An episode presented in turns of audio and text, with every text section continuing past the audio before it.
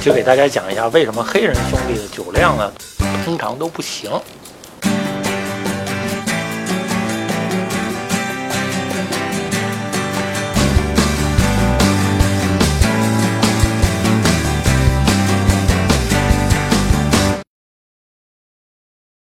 酒的历史呢，大概有五千年左右。最早的酒是从哪里出现呢？是从山洞里头出现的。啊，为什么呢？是因为呢，早期人类呢，在山洞里头呢，储存粮食，而山洞呢，又特别有利于这个酵母的这个聚集。那粮食呢，碰上酵母呢，发酵以后呢，哎，就产生了酒。那为什么黑人朋友通常都不胜酒力呢？啊，因为这个发酵反应呢。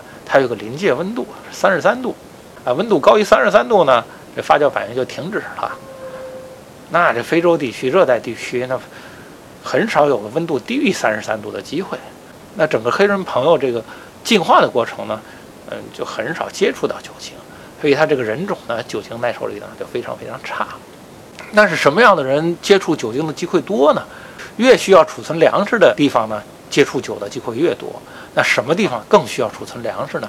那是山洞，啊，越冷的地方越需要储存粮食。所以说呢，俄罗斯人比蒙古人能喝，蒙古人比我们能喝，基本上是越冷的地方的人呢，肤色越白，啊，越白的人越善饮。好，谢谢大家。